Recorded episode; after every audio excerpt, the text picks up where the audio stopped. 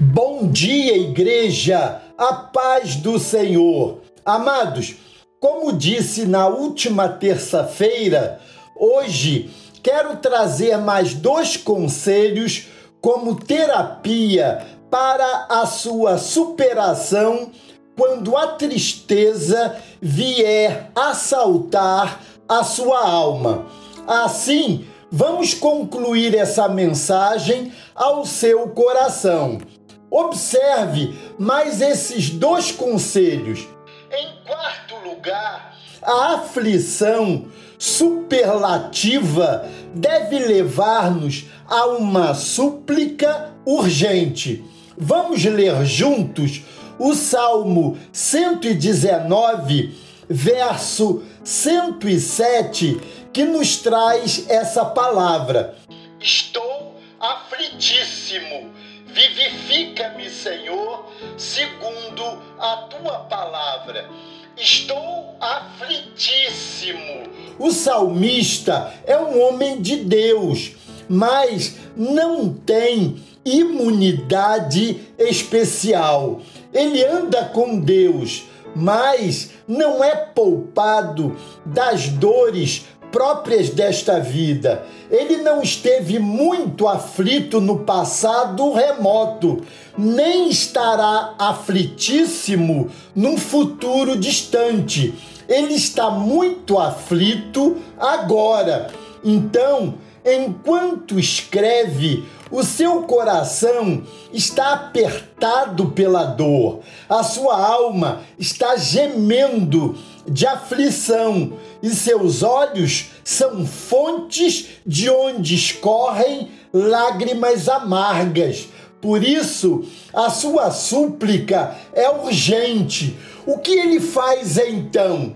Observe que recorre, antes de tudo, ao Senhor da aliança. Ele não busca, primeiramente, os recursos da terra, mas invoca a vivificação que desce do céu. O renovo que ele anseia agora é buscado no Senhor e procede do Senhor. Observe que a fonte desse renovo é a palavra de Deus.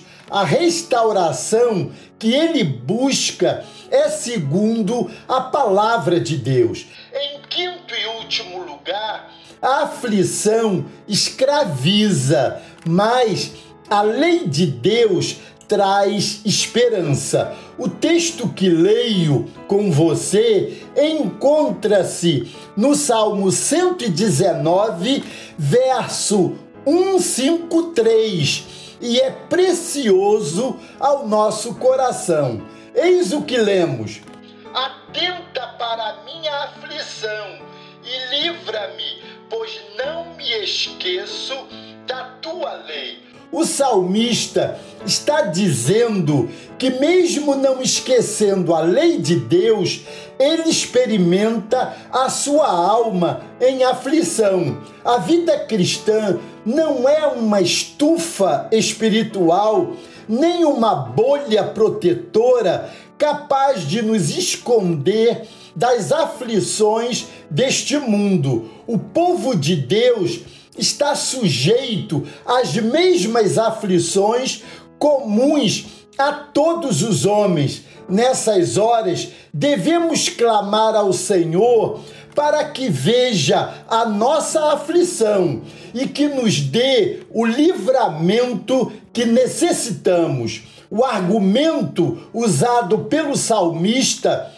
para lançar a sua súplica aos céus é que ele não se esquece da lei do Senhor. Nas suas aflições, não ergueu seus punhos contra Deus, como fez a mulher de Jó, nem virou as costas para Deus, como fez a mulher de Ló. Ao contrário, ele reavivou ainda mais a sua memória para guardar a palavra de Deus. Que Deus nos ajude a ter a mesma experiência do salmista ao dizer: Grande paz tem os que amam a tua lei, para eles não há tropeço.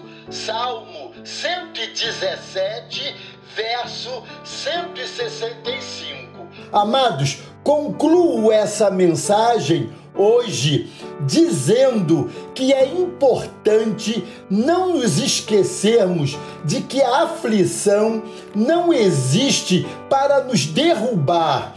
Pelo contrário, a aflição é para nos fazer mais fortes em Deus, é para estarmos cada vez mais em seus braços e no seu coração. É para que tenhamos a certeza daquilo que Jesus já nos disse: sem mim nada podeis fazer. João capítulo 15, verso 5. Foi o próprio Jesus que disse: Eu venci o mundo. E uma vez que ele venceu todas as aflições, sofridas no corpo, na alma e no espírito, ele diz a mim e a você que nós também podemos vencê-las e que nenhuma aflição pode nos derrubar. Ele diz a mim e a você que nenhuma perturbação ou inquietação desta vida é maior do que a vitória de Jesus sobre o mal e o pecado. A coragem de Jesus é coragem para mim e para você. Essa coragem é sinônimo de confiança e de entrega a Deus. É sinônimo de alguém que sabe em quem depositar a sua fé, sua confiança e sua esperança. Essa coragem, amados, é a coragem da entrega. Jesus, em tuas mãos, eu tudo posso, tudo posso naquele que me fortalece, que me anima, que me levanta. Tudo posso em Jesus e com Jesus. Glória a Deus! Se você tem dúvida sobre alguma passagem bíblica, envie um e-mail para bem-vindo arroba primeiroamor.com.br. Exatamente assim, tudo junto, que responderemos no programa A Bíblia Responde. E assine o YouTube Igreja do Primeiro Amor. Combinado? Deus os abençoe.